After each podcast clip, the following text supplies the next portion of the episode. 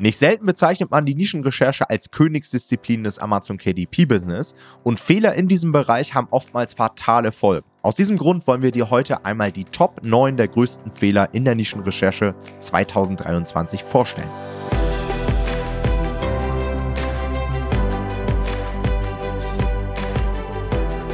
Herzlich willkommen zu einer neuen Folge des Verlagsniveau Podcasts und heute wollen wir uns mal die neun größten Fehler in der Nischenrecherche 2023 anschauen. Und zwar ist es so, dass wir natürlich in unserem Coaching auch in diesem Jahr wieder mit vier Nischenrecherchen ins Jahr gestartet sind und ich weiß nicht, wie viel hundert Nischenfeedbacks wir in diesem Jahr schon gegeben haben und uns ist aufgefallen, dass es am Ende des Tages doch immer wieder die gleichen neun Fehler sind, denen wir begegnen und die Leute immer wieder begehen und die immer wieder dafür sorgen, dass ähm, die Nischen natürlich bei uns nicht akzeptiert werden für Bücher, aber ihr habt die da draußen vielleicht gar nicht unbedingt auf dem Schirm und deswegen wollen wir die mal mit euch teilen, damit ihr nicht auch in diese Fallen tappt. Und genau, wir starten auch schon mit der ersten Nische mit Tom. Alright, ich würde sagen, wir starten mit dem ersten Punkt und das ist ein absoluter Klassiker und zwar die externe Nachfrage, der externe Traffic. Ich glaube, das ist auch so ein Punkt, den kann man hier noch zehnmal benennen und immer wieder wird es Leute geben, die das einfach übersehen. Denn es gibt natürlich einmal den Traffic, den wir auf Amazon haben. Das heißt, Leute, die über die Suchleiste oder über die Kategorien ihre Kundenreise starten und nach einem passenden Buch suchen. Aber es gibt ja auch Leute, die zum Beispiel über TikTok kommen oder über Facebook-Ads oder die jetzt irgendwie die Ernährungsdocs auf ähm, NDR gesehen haben und gesagt haben, hey, das Ernährungsdocs-Buch, das will ich mir mal kaufen. Das heißt, sie haben letztendlich diesen Impuls für das Buch extern bekommen und suchen dann auf Amazon direkt nach dem Buch und was passiert in diesem Fall? Naja, sie kaufen halt direkt das Buch und gucken gar nicht erst, was gibt es denn noch für Bücher in diesem Bereich. Und das sorgt halt dafür, dass das Nachfrage ist, auf die wir nicht zurückgreifen können. Das heißt, wenn wir jetzt Nischen analysieren, dann können wir diese Nachfrage oder sollten diese Nachfrage ausklammern, denn wir können sie für uns nicht nutzen und können darüber in der Regel keine Kunden gewinnen. Es sei denn, wir selbst haben auch externen Traffic. Aber das ist ja sowieso nochmal ein anderes Thema. Jetzt ist natürlich mhm. die Frage, wie kriegt man sowas raus? Ähm, Gibt es verschiedene Strategien? Häufig ist es ja so, dass man das schon am Autorenname oder am Autorenprofil, am Listing sieht. Ja, wenn da jetzt steht Jamie Oliver, weiß jeder von euch oder Steffen Hensler, weiß jeder von euch, was Sache ist. Aber es gibt halt auch in so kleineren Nischen manchmal so Experten, die hat man gar nicht so auf dem Schirm, weil man eben in, diesem, in dieser Bubble gar nicht unterwegs ist und dementsprechend den jeweiligen Experten nicht kennt. Also wenn ihr jetzt auf die Straße geht und, und sagt, hey, kennt ihr Tom Schmidt, wird wahrscheinlich keine Sau kennen, weil KDP halt so ein spezieller Bereich ist. Und in der KDP-Nische wäre ich dann der Experte, den wahrscheinlich andere gar nicht auf dem Schirm haben. Dementsprechend ist es durchaus sinnvoll, mal Tools wie Helium 10 Cerebro zu nutzen. Dort habt ihr die Möglichkeit, Konkurrenzbücher quasi über eine ASIN zu analysieren und zu schauen, über welche Keywords werden dann diese Bücher gekauft, geklickt. Und wenn da Keywords auftauchen, die zum Beispiel den Autorennamen enthalten oder dass Leute teilweise zu Hunderten wirklich nur den Buchtitel eingeben und direkt danach suchen, dann ist es immer ein sehr starker Indikator dafür, dass sie das irgendwo aufgeschnappt haben und dann direkt nach dem Titel suchen. Weil niemand wird normalerweise direkt nach einem Buchtitel suchen, ähm, wenn er das Buch nicht schon vorher irgendwie im Auge hat. Und da würde ich immer aufpassen. Und das wäre auch, glaube ich, so mhm. der Nummer eins Fehler, den die Leute machen. Ja, was da übrigens noch ein guter Tipp ist, manchmal ist ja die Problematik, dass ein Buch den gleichen quasi Namen hat oder Titel hat wie die, das Hauptkeyword der Nische. Ja? Und dann kann man natürlich sagen, ja, ich weiß jetzt nicht, suchen die Leute einfach nach so Büchern aus der Nische oder suchen die dieses konkrete Buch vielleicht auch. Was ich euch da mal empfehlen kann, manchmal funktioniert es, dass man guckt, wann ist das Buch rausgekommen, zu welchem Datum und sich den Verlauf des Suchvolumens anschaut. Und wenn man sieht, da gibt es einen Spike irgendwie an dem Punkt, wo dieses Buch rausgekommen ist, dann kann man davon ausgehen, dass ein Teil der Leute tatsächlich wegen dieses Buches das Keyword eingeben. Und so kann man das auch manchmal noch eliminieren. Kommen wir zum zweiten Punkt, und auch das ist was, was wir häufig erleben, ist, ähm, dass die Limitationen des POD nicht beachtet werden. Ja? Ähm, wir haben einfach ein, ein Print-on-Demand-Verfahren, das heißt, wenn ihr noch nie ein KDP-Buch in der Hand hattet, ähm, stellt euch, würde ich immer empfehlen, mal jede Ausführung einmal, damit ihr das alles mal gesehen habt. Ähm, wir haben einen Farbdruck, ja, wir haben Standardfarbdruck und Premium-Farbdruck, aber trotzdem irgendwie so manche Sachen, die leben, da lebt das Produkt einfach von der Ästhetik des Produktes selber. Und da muss man direkt sagen, also KDP-Bücher sind vieles, aber nicht besonders ästhetisch im Normalfall. Das heißt, es ist jetzt nichts, was irgendwie für High Quality oder Premium steht. Und häufig haben wir die Situation, dass Leute Nischen analysieren oder sich anschauen, wo es aber so ein Buch braucht eigentlich. Ja? Und ein paar Beispiele mal von mir, was zum Beispiel meiner Meinung nach da reinfällt, sind Gästebücher. Ja, ihr könnt wahrscheinlich relativ erfolgreich ein Gästebuch mit KDP verkaufen. Das wird vielleicht auch eine Zeit lang funktionieren, aber wenn ihr euch grundsätzlich mal Gästebücher anschaut, dann seht ihr, das sind eher Hardcover, die haben so sehr einen sehr schönen Einband, irgendwie ein Leinen-Einband oder ein Ledereinband oder sowas. Und da können wir mit KDP nicht mithalten. Ja, es geht also in dem Punkt hier voll darum, dass wir äh, die Problematik haben, dass Leute mit unserem Produkt am Ende nicht zufrieden sind und das ist was, was wir grundsätzlich vermeiden sollten. Ein weiteres Beispiel sind zum Beispiel Weinratgeber. Ja, Weinratgeber, guckt man sich die Nische an, denkt, boah, das sind ja super viele Bücher, die total teuer sind, die kosten alle irgendwie 30 Euro oder mehr und äh, verkaufen super. Da kann ich doch ein Buch machen für 15 Euro. Das ist aber eine falsche Annahme. Erstens wollen die Leute halt wirklich die hohe Qualität und es ist eine Nische, ist einfach eine absolute Premium-Nische. Die Leute würden euer Buch wahrscheinlich für 15 Euro gar nicht so sehr kaufen, weil sie das Gefühl hätten, dass es, dass es zu günstig ist und die sie nicht die Qualität bekommen, die sie erwarten. Wenn ihr jetzt sagt, ja, dann biete ich es einfach für 30 an, ja, könnt ihr machen, würdet ihr vielleicht sogar mehr gekauft werden, wäre meine Vermutung. Aber ihr hättet am, am Ende eine Under-Delivery. Also die Leute würden euer Buch bekommen und würden denken, hey, dafür habe ich 30 Euro bezahlt und so sieht es aus, so sieht der Druck aus. Das funktioniert nicht. Ja? Und solche Nischen haben wir einige und da fragt euch immer, guckt genau die Bücher an. Da gibt es dann häufig keine Self-Publisher. Und dann fragt euch, warum gibt es sie nicht? Gibt es sie nicht, weil es keiner entdeckt hat? Oder gibt es sie nicht, weil die Qualität einfach nicht ansprechend mit KDP abzubilden ist? Und meistens ist es dann der zweite Grund. Aber das sollte man auf jeden Fall auf dem Schirm haben und dann nicht den Fehler machen und einfach versuchen, irgendwie eine Lösung zu finden, das dann außerhalb von KDP irgendwie zu machen. Das sehe ich immer auch, dass Anfänger dann glauben, ja gut, dann mache ich es halt über FBA oder über FBM oder es muss doch irgendwie funktionieren, dann drucke ich das irgendwie selbst. Macht's nicht. Glaubt mir, wir haben sehr, sehr viel schon probiert in diesem Bereich und geht den Weg über KDP. Alle anderen Wege haben extreme Nachteile, Kapitalbindung, ihr könnt keine Werbung schalten und so weiter. Ähm, das heißt, wenn ihr eine Nischenrecherche macht, dann versucht das auch immer wirklich über KDP umzusetzen. Dann der nächste Punkt ist das Ignorieren der Zielgruppe bei der Positionierung. Auch das sehen wir ziemlich häufig, dass eine sehr interessante Nische gefunden wird und dass sich dann aus dem Bauch heraus irgendwie für eine Positionierung entschieden wird, ohne das irgendwie mit der Zielgruppe zu besprechen, ohne das herzuleiten, ohne das mit Daten zu decken. Und das ist halt fatal. Was bringt es euch, euch irgendwie zu positionieren und damit nachher die falsche Zielgruppe anzusprechen oder Buchkonzepte zu verwenden, die halt überhaupt nicht mit der Zielgruppe resonieren, dann wird es halt nicht funktionieren. Das heißt, euch bringt das beste Potenzial nichts, wenn ihr dann bei der Positionierungsarbeit Fehler macht und einfach Dinge aus dem Bauch heraus wählt, die irgendwie nicht getestet wurden oder bei denen man zumindest keine Referenz im Markt hat. Auch das ist ja eine Möglichkeit. Wir müssen auch nicht jede Positionierung testen, sondern wir können ja auch in ähnlichen Märkten gucken, hey, ist dieses Konzept, zum Beispiel irgendwie 365-Tage-Konzept oder eine Bucketlist oder was auch immer, ist es schon mal gut angekommen bei der Zielgruppe, dann kann man das ja auch auf andere Märkte adaptieren. Aber bei manchen Konzepten habe ich so den Eindruck, dass da immer jemand dachte, oh ja, man könnte ja mal so ein Buch veröffentlichen. Ja. Und dann, und dann funktioniert es nicht. Und immer wenn ihr solche Vorgehensweisen habt, dann ist es halt irgendwie hoffen, dass ihr Erfolg habt. Aber wir müssen halt irgendwie die Prognostizierbarkeit reinbringen, ansonsten lohnt sich der Aufwand nicht. Ja, völlig richtig. Der nächste Punkt, den wir haben, ist, also wir nennen es den eigene Bubble Bias. Also wir erleben häufig, dass Leute eine Nische auswählen und dann sowas sagen wie, naja, das ist schon ein sehr wichtiges Thema und in meinem Umfeld beschäftigen sich alle gerade damit. Für die ist es alle total relevant. Und das scheint dann irgendwie für die Person erstmal total logisch zu sein, dass darüber muss man jetzt eigentlich mal ein Buch machen, aber es werden komplett die äh, Zahlen des Marktes ignoriert. Und das ist ganz, ganz wichtig. Das sollte man wirklich also das kann man machen, aber nur, wenn man ein sehr, sehr gutes Gefühl für den Markt hat. Und das Problem ist, meistens machen es die Anfänger, die kein Gefühl für den Markt haben. Und ähm, ihr solltet euch quasi von eurer Bubble oder von eurer Umgebung da nicht täuschen lassen. Das kann ein sehr, sehr äh, interessanter Impuls sein, irgendwie mal Sachen nachzugehen. Das würde ich immer empfehlen. Aber am Ende des Tages müssen immer die Zahlen entscheiden. Also wenn ihr nicht seht, dass solche Sachen bereits verkaufen, dann ist es immer sehr, sehr schwer, äh, wirklich was komplett neu aus dem Boden zu stampfen, nur irgendwie, weil ihr denkt oder eure Bubble denkt, dass das gut funktioniert. Ich mache mal ein gutes Beispiel. Wir hatten ganz lange die Situation, dass man, wenn man hier in Berlin lebt, ist man ja so, sag ich mal, sehr viel dem Thema Umwelt und Öko und sowas und Klima ähm, irgendwie ausgesetzt. Jetzt erstmal völlig wertungsfrei.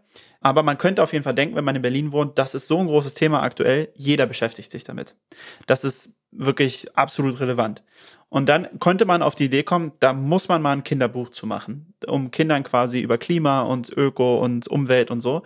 Und das habe ich auch irgendwie die letzten Jahre immer mal wieder gedacht, habe immer mal wieder in den Buchmarkt geguckt, habe aber gesehen, diese Bücher verkaufen einfach nicht. Es ist irgendwie also ich finde es ehrlich gesagt schade. Mir wünschen, dass sie besser verkaufen. Aber grundsätzlich ist es so, die Nachfrage da ist einfach noch nicht auf dem Punkt, wo man sie vielleicht erwarten würde, wenn man in Berlin wohnt. Ich weiß nicht, ob das damit zusammenhängt, dass es die Bubble in Berlin ist, die so sehr geprägt ist und wo man sagen würde, da verkauft sich was und der Rest in Deutschland nicht oder ob es einen anderen Grund hat. Aber es wäre was, wo ich zum Beispiel reinfallen könnte, wenn ich es nicht überprüfen würde, dass ich denken würde, sowas würde jeder aktuell kaufen. Also da muss man immer aufpassen, immer alles über Zahlen validieren ansonsten ist es echt sehr, sehr risikoreich. Sehr gutes Beispiel. Ist mir auch immer mal wieder aufgefallen, die nicht und ich hatte genau die gleichen Gedankengänge. Wir ja. sind halt hier in Berlin bei manchen Themen irgendwie so ein Stück voraus, habe ich das Gefühl. Und es gibt einfach, es gibt auch einfach Probleme, glaube ich, die wir nicht haben, die aber andere auf dem Land total ja. haben. Also ich glaube, auf dem Land hat, haben die Leute gar nicht den Luxus, einfach zu sagen, ich verzichte jetzt einfach hier mal auf mein Auto und so weiter. Ne? Das kannst du halt in ist Berlin halt locker machen es geht auch genauso andersrum, ja. Dann gibt es diese Nische Wurst selber machen, wo ich immer denke, wer macht, also wer kauft sowas, ja. Und das ist wahrscheinlich ja. in Berlin dann nicht mehr so relevant, aber ganz ehrlich, wenn ich irgendwo auf dem Land lebe und meinen Bauernhof vielleicht habe, warum sollte ich dann nicht so ein Buch kaufen und Wurst selber machen? Das ist doch voll attraktiv. Also es ist wirklich, ja. man muss da weiter denken als immer in dem eigenen, in der eigenen Stadt oder in der eigenen Bubble. Ja. Da wären wir auch schon beim nächsten Thema, und zwar die Ideenfindung auf den eigenen Horizont beschränken. Denn das hängt ja sehr miteinander zusammen, dass man die Nischenrecherche eigentlich immer mit Themen startet, die einen selbst interessieren. Ja? Wenn ihr jetzt irgendwie einen grünen Daumen habt, dann werdet ihr natürlich im Gartenbereich gucken. Wenn ihr jetzt sehr sportlich unterwegs seid, dann guckt, ihr euch irgendwelche Ernährungsnischen an. Oder wenn ihr sagt, hey, ich bin Kinderbuchautorin, dann werdet ihr natürlich nur auf den Kinderbuchmarkt schauen.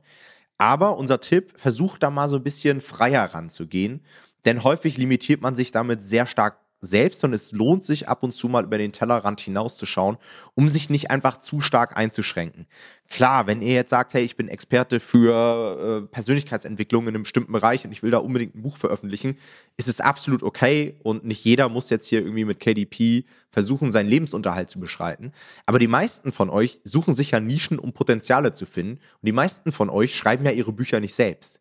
Und dann sollte es ja eigentlich gar keine Rolle spielen, für was ich mich interessiere und für was nicht. Und bei mir ist es sogar mittlerweile andersrum, dass ich eigentlich Nischen viel interessanter finde, mit denen ich selbst nichts zu tun habe und teilweise auf so Begriffe stoße auf Amazon, die ich noch nie gehört habe und mir dann sofort denke, ah, das ist bestimmt ein interessantes Potenzial. Mhm. Denn meist ist es ja so, die Begriffe, die wir nicht kennen, die übersehen wir sehr gerne bei solchen Recherchen, bei einer Keyword-Recherche oder bei der Nischenanalyse mit Blackbox. Und ich habe mal das Gefühl, viele würden da gar nicht raufklicken, aber ich gucke mir das jetzt mal an und da habe ich schon eine Handvoll richtig, richtig gute Nischen mitgefunden. Ja, das ist bei mir nicht anders, ja. Der nächste Punkt ist meiner Meinung nach der größte Fehler, den ich im Markt sehe, zumindest. Ja. Ähm, und der auch verständlich ist, dass er passiert, weil das einfach manchmal das Verständnis dafür fehlt. Denn viele haben den Ansatz, dass sie sagen, ich bringe auch ein Buch raus, aber sie haben an sich nicht so richtig einen Plan, was sie besser machen. Das heißt, sie identifizieren eine Nische, die vielleicht sehr, sehr gute Nachfrage hat, wo viele Bücher sehr gut verkaufen und sagen, ja, super, da gehe ich rein und biete auch was an. Aber die Problematik ist, dass es gar nicht immer so richtig zielführend ist, einfach nur auch was anzubieten und sich in diesen Kanon einzureihen, weil das ist dann einfach Prinzip Hoffnung. Ja, dann, dann sagt ihr, ja, ich glaube einfach, dass die Leute vielleicht mein Cover schöner finden, irgendwie, weil ich halt statt Pink habe ich halt irgendwie Blau im Hintergrund gewählt. Und ich glaube, dass das Leute schön finden. Ja, das kann tatsächlich funktionieren, aber dann passiert es halt aufgrund von Glück. Ja, und das ist keine, ähm, das ist kein Ansatz, den wir euch auf Dauer empfehlen würden. Ja, das sollte, also es gehört immer Glück dazu, darüber müssen wir nicht reden, aber es sollte nicht alles auf Glück basieren. Und ähm, deswegen ist es immer wichtig, sich vorher immer klar zu machen, was euer Buch besser macht. Ja? Ich malträtiere die Leute in unserem Coaching immer wieder mit dem Satz, warum sollte der Kunde dein Buch kaufen? Und das ist die Frage, die ihr immer wieder beantworten müsst. Und sie ist schmerzhaft und sie kann übertrieben nerven, aber es ist die allerwichtigste Frage eigentlich, die wir in unserem Geschäft haben. Und wenn ihr darauf keine gute Antwort habt, dann müsst ihr das Buch auch nicht rausbringen. Ja, weil warum sollte der Kunde euer Buch kaufen? Es macht doch gar keinen Sinn für ihn. Ja, da gibt es andere Bücher, die haben meistens mehr Rezensionen, die sehen meistens schon sehr, sehr gut aus. Warum euer Buch? Und wenn ihr da keine gute Antwort habt, dann wird es schwierig. Und das ist wahrscheinlich der größte Fehler, den ich sehe im Markt tatsächlich, dass Leute einfach nur das nächste Low-Carb-Kochbuch rausbringen, das nächste Diabetes-Kochbuch rausbringen, aber sich nicht überlegen, was sie dem Kunden mehr bieten könnten, dass er ihr Buch kauft tatsächlich. Eigentlich so eine simple Frage, oder? Manchmal sind es so die, ja. die simplen Sachen, die halt äh, den größten Hebel haben. Man versucht immer alles zu verkomplizieren und Daten hier und Suchvolumen da und tausend Tools. Aber am Ende des Tages musst du halt nur eine Nische finden, die viel Nachfrage hat und musst besser oder anders sein als die Konkurrenz. Ja. Und hast du Erfolg auf Amazon. Eigentlich ist es relativ leicht. Ja. ja. Okay. Fehler Nummer sieben ist, das Timing zu missachten. Auch so ein Klassiker, finde ich, dass man Nischen findet, die halt jetzt gerade aktuell sind. Jetzt zum äh, Zeitpunkt der Aufnahme hier sind wir gerade so ja, am Anfang der Gartensaison, würde ich sagen. Ja, die ganzen Gartennischen nehmen jetzt langsam Fahrt auf und das werdet ihr in euren Nischenrecherchen sicherlich auch sehen. Und wenn mhm. ihr jetzt eine Gartennische findet, irgendwann im März und sagt, boah, geil, mega Potenzial und dann in die Umsetzung geht und dann irgendwie vier Monate später euer Buch kommt, ja, dann haben wir es halt schon irgendwie Sommer, ja, dann ist die Gartennische in ein, zwei Monaten schon wieder durch und dann habt ihr halt das Peak vollkommen verpasst. Das heißt, achtet immer darauf, dass ihr dann Nischen, die ihr findet, auch in einer Art Nischenkalender einsortiert. Das ist ja immer das, was ich sage. Ähm, ich finde das vollkommen sinnvoll, wenn man Nischen findet, sich die für die Zukunft auch schon mal zu notieren und zu sagen, okay, die gehe ich jetzt vielleicht nicht zuerst an, sondern ich gehe erstmal eine andere Nische an fürs Weihnachtsgeschäft und die Gartennische, ja, die gehe ich dann irgendwie in der zweiten Jahreshälfte an, sodass ich dann in unserem Fall jetzt 2024 halt voll am Start wäre. Ja. Der achte Fehler, den wir haben, ist, ähm, dass das eigene Budget nicht berücksichtigt wird. Ja, also man muss ähm, in der Nischenwahl schon im Optimalfall ein bisschen berücksichtigen, wie viel Budget man zur Verfügung hat. Und zwar auf zwei Ebenen. Einmal in einem Buch, in einem Bucherstellungsprozess, ja, weil es gibt einfach bestimmte Bücher, die sind, können wir von vornherein sagen, die sind teurer in der Bucherstellung, aber auch in den Ads später gibt es ein Budget, was ihr für bestimmte Bereiche immer haben solltet. Wenn ihr das nicht habt, dann solltet ihr eine andere Nische suchen. Ich mache zwei Beispiele für den ersten Bereich, quasi für die Bucherstellung. Wenn ihr sagt, ich will ein farbiges Kinderbuch mit 100 Seiten machen, also das heißt quasi voll illustriert, ja, und ihr habt ein Budget von 1500 Euro, dann werdet ihr nicht weit kommen. Und wenn ihr damit weit kommt mit dem Budget, dann ist das Buch nicht gut genug, weil dann habt ihr nicht genug für eure Illustration bezahlt, die können nicht gut sein für den Preis. Ja? Das heißt, wenn ihr sagt, ich habe ein bestimmtes Budget nur, dann fangt aktiv zu, an zu überlegen, wie könnte das eingeschränkt werden? Also was könnten Probleme sein? Wo sind teure Kostenfaktoren, die ich mit einbeziehen muss? Wenn ihr 1500 Euro habt, dann solltet ihr kein voll illustriertes Kinderbuch wählen. Ja, das wird einfach zu teuer am Ende des Tages.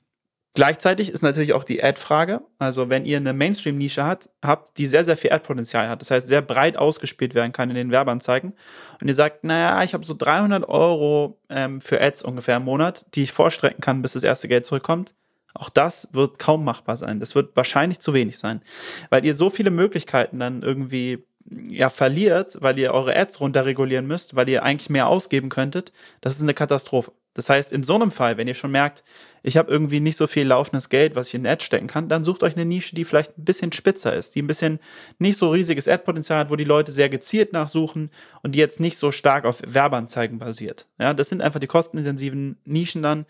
Und die solltet ihr dann erstmal zur Seite legen, könnt ihr später umsetzen, wenn ihr einen höheren Cashflow habt. Aber gerade am Anfang sollte man da sehr ehrlich zu sich selber sein. Es hat keinen Vorteil, wenn man am Ende die Ads runterdrehen muss. Absolut. Und Punkt Nummer 9, hier muss ich ein bisschen umschreiben, denn es geht mehr oder weniger darum, so pauschale Faktoren zu bestimmen, die letztendlich dann Nischen immer direkt rausfliegen lassen. Was meine ich damit? Also ich sehe häufig, dass dann Leute sagen, oh, in Nischen, wo ein Verlag mit drin ist, gehe ich gar nicht rein. Oder andersrum, in Nischen, wo Self-Publisher drin sind, gehe ich nicht rein. Oder die sagen, ja, wenn da mehr als 10.000 Konkurrenten in der Nische irgendwie bei Amazon angezeigt werden, gehe ich da auch nicht rein. Und das ist häufig Quatsch. Also ich wäre immer sehr vorsichtig mit so pauschalen Rückschlüssen, denn ich merke häufig, dass die Leute sich stark damit limitieren und dann teilweise so viele Nischen rausfliegen, die eigentlich ein ganz gutes Potenzial hätten und am Ende dreht man sich im Kreis und findet gar nichts mehr, weil man halt die einzelnen Faktoren, die man zuvor definiert hat, einfach zu eng definiert hat oder zu offensiv. Die Nischenrecherche ist halt immer so ein Trade-off, ja, so eine Balance auf, aus verschiedenen Faktoren. Ihr werdet niemals Nischen finden, in denen alle Faktoren irgendwie gleich gut sind. Das heißt, hier muss man mit der Zeit ein Gefühl entwickeln. Das ist am Anfang nicht ganz so einfach und natürlich wäre es am geilsten, am Anfang irgendwie drei Faktoren zu benennen. Ganz klar mit einer ganz klaren Zahl und dann immer genau danach zu suchen. Und wenn man da reingeht, hat man Erfolg. Aber ganz so einfach ist es halt nicht. Und da einfach, dass ihr darauf achtet, dass ihr nicht irgendwelche K.O.-Kriterien definiert. Klar, wenn jetzt alle in der Nische externen Traffic haben, wie bei Nischenfehler Nummer 1, dann kann das durchaus mal auch ein K.O.-Kriterium sein. Aber grundsätzlich wäre ich immer sehr flexibel mit den einzelnen Faktoren und ich finde, das ist immer abhängig von der jeweiligen Nische, ob man die dann rausschmeißt oder nicht. Also immer das große Ganze betrachten. Alright, das war's mit der Folge. Falls ihr weitere Fragen dazu habt, kommt gerne in unsere Facebook-Gruppe. Ja, einfach mal bei Facebook eingeben, Nomad Publishing Community oder äh, Link dazu findet ihr auch hier unter dieser Podcast-Folge in den Show Notes. Da haben wir auch immer einen Folgenpost. Das heißt, da könnt ihr euch auch gerne ähm, beteiligen an den Diskussionen, falls ihr noch irgendwas hinzuzufügen habt, Fragen habt, ähm, vielleicht auch einfach mal einen Vorschlag habt für eine Podcast-Folge, sind wir immer sehr dankbar für. Das war's für heute. Euch einen schönen Tag. Bis dann. Ciao, ciao. Ciao.